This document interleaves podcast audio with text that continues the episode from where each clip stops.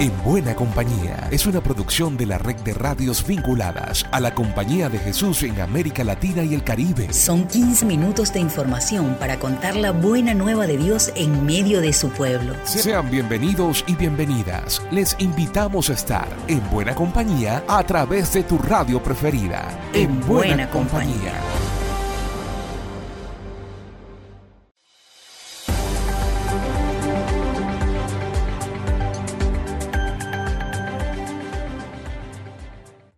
Felices Pascuas de Resurrección, compañeras, compañeros de camino. Sean bienvenidos a otro encuentro con la buena nueva de Jesús en buena compañía. Esta es la palabra oportuna de Francisco. La bendición Urbi que Orbi de Francisco en este tiempo de Pascua fue para reanimar la confianza en las personas. Los detalles nos los comparte el padre Lucas López.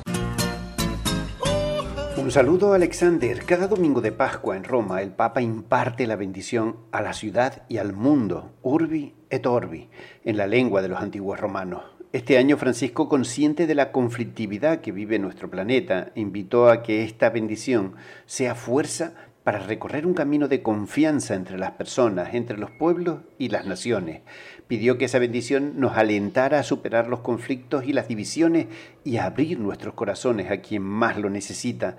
Así que Alexander, ojalá nuestras estaciones de radio sirvan para promover la paz en nuestra sociedad en buena compañía. Soy Lucas López del equipo CEPAL para la red de radios jesuitas de América Latina y el Caribe.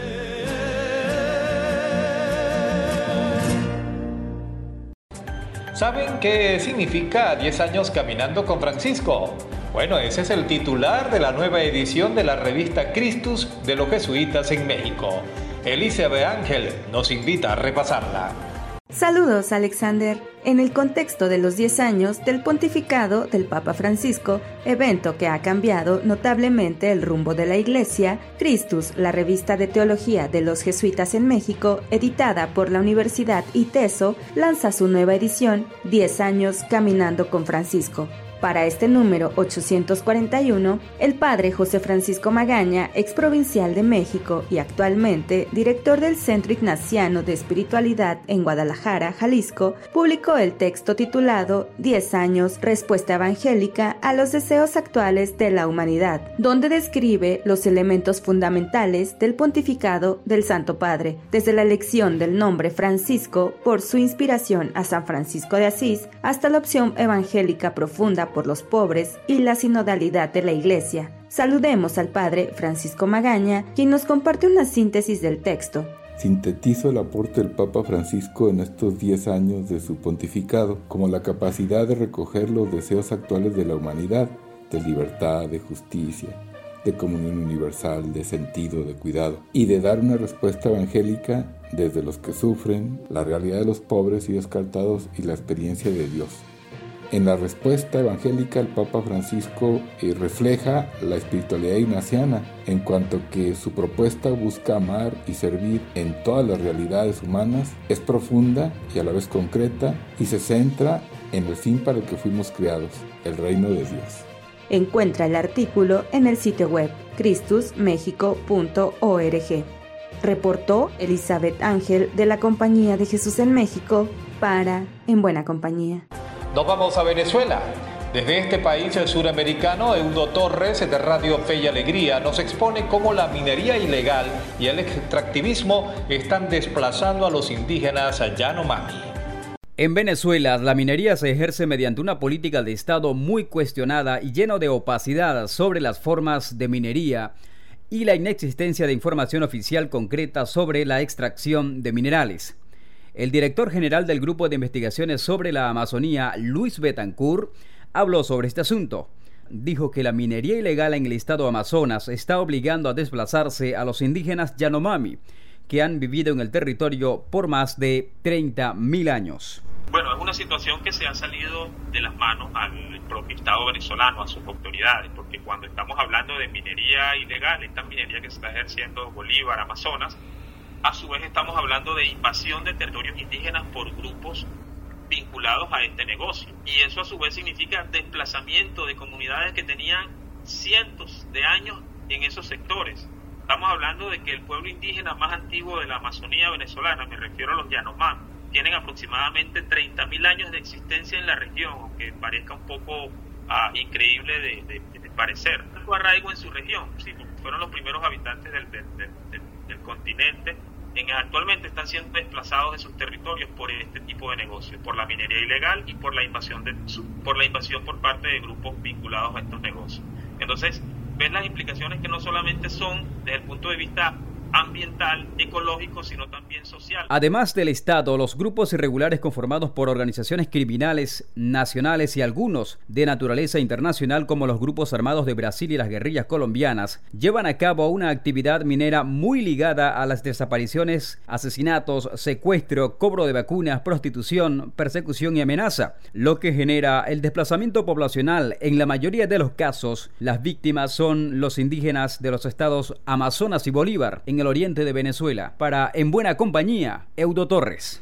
Ecología, espiritualidad, pueblos indígenas, dignidad de la mujer, derechos humanos, justicia, ciudadanía. De todo esto hablamos en Buena Compañía.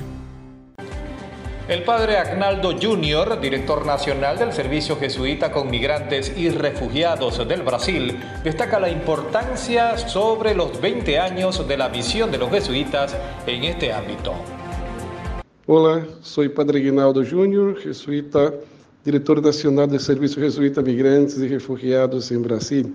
Me gostaria hoje compartilhar com vocês a celebração de los 20 anos do Serviço Jesuíta Migrantes e Refugiados em Brasil, quando começamos em 2003 o programa brasileiro de reassentamento solidário de refugiados na antiga província de Jesuítas em Brasil, em sul de Brasil. E também estamos já em Belo Horizonte, em Minas Gerais, há 10 anos acompanhando o fluxo haitiano em sua grande maioria e assim como que cinco anos estamos também na fronteira celebrando e acompanhando o fluxo venezolano em nosso país. Para nós, a celebração destes 20 anos é como reafirmar nosso compromisso, nossa solidariedade a los refugiados e imigrantes, caminhando juntos com eles e sendo seus amigos, seus irmãos de caminho. Um grande abraço e celebremos com nós esta memória. Desde la Oficina de Comunicaciones de la CEPAL nos enteraremos en la voz de Grecia Peláez cómo se avanza en la renovación de las orientaciones educativas desde el Pacto Global Educativo.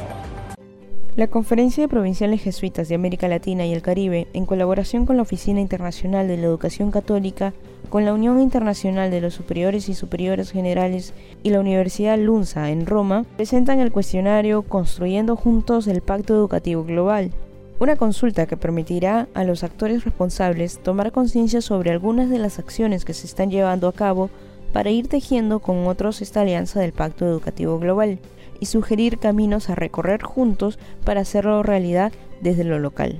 El cuestionario está dirigido a todos los miembros de las comunidades educativas, directivos, profesores, estudiantes, colaboradores, familias, otros agentes educativos, religiosos, sociales, culturales y económicos del entorno católico o no.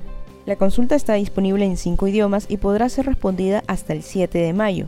Toda voz es importante. Pueden encontrar el link y conocer otras informaciones ingresando a nuestra web jesuitas.lat. Para En Buena Compañía, Grecia Peláez del equipo CEPAL. Francisco Urrutia, secretario de la Asociación de Universidades Confiadas a la Compañía de Jesús en América Latina, nos informa en qué consistió la Conferencia Mundial sobre el Agua este año. Hoy quiero compartirles lo vivido el pasado 22, 23 y 24 de marzo en la Conferencia Mundial del Agua en Naciones Unidas. Les comparto una grabación de entonces. Saludos. Soy Francisco Urrutia, secretario ejecutivo de la Asociación de Universidades Confiadas a la Compañía de Jesús en América Latina.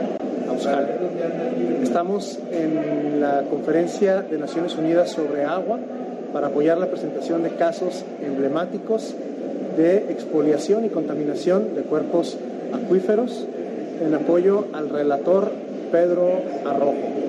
Agradecemos al programa universitario amazónico de la Conferencia Eclesial Amazónica por su invitación, así como a la Red de Ambiente y Sustentabilidad de AUSJAL al ITESO Universidad Jesuita de Guadalajara y a la Universidad Iberoamericana de Puebla por el trabajo de investigación para presentar estos casos. Me despido con un saludo fraterno. Hasta la próxima. Ingrid Riederer en Chile nos cuenta sobre los compromisos que tendría que dejar un nuevo Congreso Latinoamericano de Investigación para la Paz. Desde sur a norte construyendo buen vivir es el nombre que lleva el XIII Congreso Latinoamericano de Investigación para la Paz, organizado por la Universidad de Alberto Hurtado, y que busca contribuir al desarrollo de los estudios de la paz y el conflicto, convocando a los más destacados especialistas latinoamericanos del área. La instancia contempla diversos paneles temáticos, mesas redondas y presentaciones de libros en torno a cinco temas clave: cambio climático y sustentabilidad ambiental, construcción de paz, justicia y derechos humanos, educación y comunicación para la paz, y por último, diversidad y pueblos ancestrales y originarios. El evento es organizado por la Universidad Alberto Hurtado en conjunto con el Consejo Latinoamericano de Investigación para la Paz y el Colegio de Mediadores de Chile. Entre las entidades convocantes se encuentra la revista latinoamericana Estudios de la Paz y el Conflicto, el área de paz del Instituto Universitario en Democracia, Paz y Seguridad de la Universidad Nacional Autónoma de Honduras, la Red Interuniversitaria por la Paz de Colombia, el Grupo de Estudios de Paz y Seguridad Mundial de Brasil, la Universidad San Pablo Tucumán y con el respaldo de la International Peace Research Association. El evento se desarrollará entre el 18 y el 21 de abril en las dependencias de la Universidad Alberto Hurtado y se transmitirá de forma simultánea por el canal de YouTube del 13 Congreso Latinoamericano de Investigación para la Paz. Más información en www.uahurtado.cl. Desde la provincia chilena de la Compañía de Jesús informó Ingrid Rieder. ¿Cómo estuvo la Semana Santa en Nicaragua? ¿Fue de Via Crucis o también pudieron experimentar la resurrección? Yolani Pérez, de Radio Progreso, nos pone al tanto. Informamos al pueblo fiel que las procesiones quedan suspendidas, tan prohibidas, de los cuales pues vamos a ser obedientes y procuraremos hacerlo dentro de nuestra iglesia catedral. Así, en cada una de las parroquias de Nicaragua, los sacerdotes informaban a su feligresía que las prohibiciones continuaban durante la Semana Santa, algo que jamás había ocurrido en el país. Desde que inició la cuaresma, el gobierno de Daniel Ortega ordenó a la Policía Nacional prohibir las procesiones de Via Crucis los viernes de cada semana en las calles e incluso la medida se recrudeció en la Semana Santa, cuando les impidieron a los sacerdotes realizar las procesiones en los atrios de la iglesia.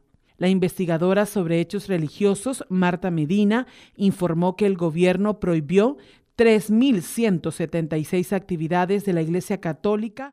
Ha habido mayor presencia de la Policía Nacional. Todos sabemos que estas visitas no son meramente de cortesía, sino para intimidar eh, a los sacerdotes. El encierro al que fueron sometidas las actividades religiosas de la Iglesia Católica en Nicaragua también fue motivo de preocupación del Papa Francisco. Sostiene, Señor, a las comunidades cristianas que hoy celebran la Pascua en circunstancias particulares, como en Nicaragua y en Eritrea. Y acuérdate de todos aquellos a quienes se les impide profesar libre y públicamente su fe. El lunes santo 3 de abril, el sacerdote panameño Donaciano Alarcón fue expulsado de Nicaragua y ubicado en la frontera con Honduras, solo por haberse solidarizado en una misa con el obispo de Matagalpa, Rolando Álvarez, quien en febrero pasado fue condenado a 26 años de cárcel, explicó el sacerdote a medios hondureños. En tanto, el monitoreo azul y blanco, elaborado por organizaciones opositoras, contabilizó 71 incidencias de violaciones a los derechos humanos durante la Semana Santa. En Ecuador, la medida del gobierno de autorizar a los civiles que porten armas para defenderse de la inseguridad ha causado revuelo. Catherine Teucar de Radio Irfeyal tiene el despacho. Se autoriza la tenencia y porte de armas de uso civil para defensa personal de acuerdo con los requisitos de ley y el reglamento. Es la primera medida de seguridad anunciada por el presidente Guillermo Lazo a través de un mensaje a la nación emitido el primero de abril del 2023. Como parte de la estrategia cruzada por tu seguridad y con el ánimo de combatir a la delincuencia, el narcotráfico y el crimen organizado, el primer mandatario emitió medidas de seguridad urgentes. A la autorización de la tenencia y porte de armas se suma la facultad para usar aerosoles de gas pimienta para defensa personal, el control y los registros informáticos, la prohibición de tenencia de armas de fuego de origen artesanal y la coordinación de la Secretaría de Seguridad Pública. Guillermo Lazo también señaló el trabajo conjunto entre el cuerpo policial y el sector privado. Debo comentar que los guardias de seguridad privada apoyarán a la Policía Nacional en las tareas de vigilancia y seguridad, portando sus armas en los alrededores de sus puestos de trabajo. Mientras tanto, como segunda medida, el puesto de mando unificado en Guayaquil, liderado por el presidente, rotará en la provincia de Santa Elena y Los Ríos. La última acción a favor de la tranquilidad de los ecuatorianos, según el mensaje del presidente, es la declaratoria del estado de excepción a partir del 2 de abril del 2023 en provincias costeras del país. Tercero, decretamos el estado de excepción en la zona 8 que comprende Guayaquil, Durán y San Borondón, y en las provincias de Santa Elena y Los Ríos. Estado de excepción con toque de queda de una de la mañana a cinco de la mañana. Esta disposición permitirá cortar los problemas de raíz, dijo Guillermo Lazo, añadiendo que las Fuerzas Armadas, Policía Nacional e Inteligencia trabajarán en conjunto para el beneficio de la seguridad y la paz de los ecuatorianos. Reportó para En Buena Compañía, Catherine Paucar, Radio Irfeyal, Quito, Ecuador. En esta radio estamos en buena compañía. Seguimos en buena compañía. En El Salvador, extorsiones continúan pese al discurso oficial de triunfalismo en la seguridad pública. Los detalles con Kenia Gómez, desde Radio YSU. A un año de implementado el régimen de excepción, todavía hay un remanente importante de pandilleros que continúan escondiéndose en el entramado social o han emigrado hacia zonas rurales o de difícil acceso, dice Marvin Reyes, integrante del movimiento de trabajadores de la Policía Nacional Civil. Reyes aseguró que la extorsión continúa dándose en menores niveles, pero persiste. Se ha evidenciado que algunas personas están llegando a los negocios a exigir la extorsión y dicen que van de parte de la pandilla. Además, asegura que hay casos reportados de tráfico, comercio y distribución de drogas tipo narcomenudeo. Sobre estos casos ya hay capturas y están ligadas a las pandillas, según Reyes. Hay un discurso triunfalista de políticos a un año del régimen de excepción, pero se está cayendo en una falsa idea de victoria, dijo Marvin Reyes. Esto nos indica a nosotros que los discursos triunfalistas políticos son errados, ¿verdad? Porque en este momento estamos en una etapa, eh, digamos, de recuperación después de la, de la gran operación del desmontaje de las pandillas el integrante del movimiento de trabajadores de la policía dice que el país está en la etapa más peligrosa donde se puede recomponer el remanente de pandillas, pueden surgir bandas de otro tipo de delincuentes para que accedan a sus pretensiones de obtener dinero. Desde YSUCA en El Salvador, Kenia Gómez. Y el quién es quién lo cerramos con el queridísimo jesuita Alfredo Cepeda de Radio Guayacocotla en México. Un gran saludo, Alexander. Te hablo desde la Sierra Norte de Veracruz, en México. Soy Alfredo Cepeda. Entré en la Compañía de Jesús en 1958, hace 65 años. Mi misión en estas montañas es el acompañamiento a los pueblos indígenas Nahua, Otomí y Tepegua, con un equipo de otros dos jesuitas y doce laicos y laicas jóvenes. Eso es lo que más agradezco. Coordina este proyecto Mónica López, joven exalumna nuestra. Entre todos, también conducimos la acción de Radio Guayacocotla que transmite en cuatro lenguas para los pueblos de esta sierra. Pertenecemos a la Asociación Latinoamericana de Educación y Comunicación Popular, ALER, y a la Red de Radios Jesuitas de América Latina.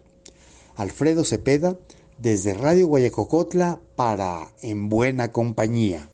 Por mi parte será hasta la próxima. Recuerden, en este camino de resurrección seguimos en buena compañía. Llegamos al final por esta ocasión. La invitación es para la próxima semana, para que sigamos en buena compañía. Una producción de la Red de Radios Jesuitas de América Latina y el Caribe. En, buena, compañía.